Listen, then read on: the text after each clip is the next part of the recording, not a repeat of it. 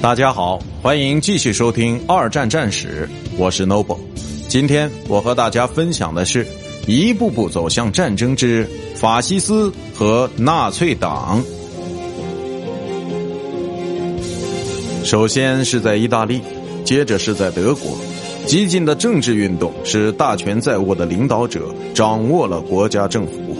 然后是整个国家的命脉。他们开始再度使这些国家走上新的、狂暴的、不容一己的极端民族主义道路。在一战之后，意大利和德国都曾使用过暴力手段来镇压罢工事件和社会主义政党的活动。在意大利，国家法西斯党的领导者是一名叫做贝尼托·墨索里尼的新闻记者兼退伍军人。该党在暴力活动中显得非常突出，在无数名法西斯暴徒，也就是黑山军的支持下，墨索里尼利用持续的政治动荡局面，使自己在1922年被任命为首相。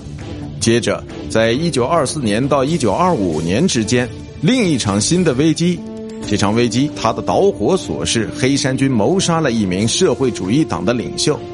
在这场事件中，使墨索里尼彻底丢弃了宪法统治的伪装，开始了将意大利完全变成了一个法西斯国家的进程。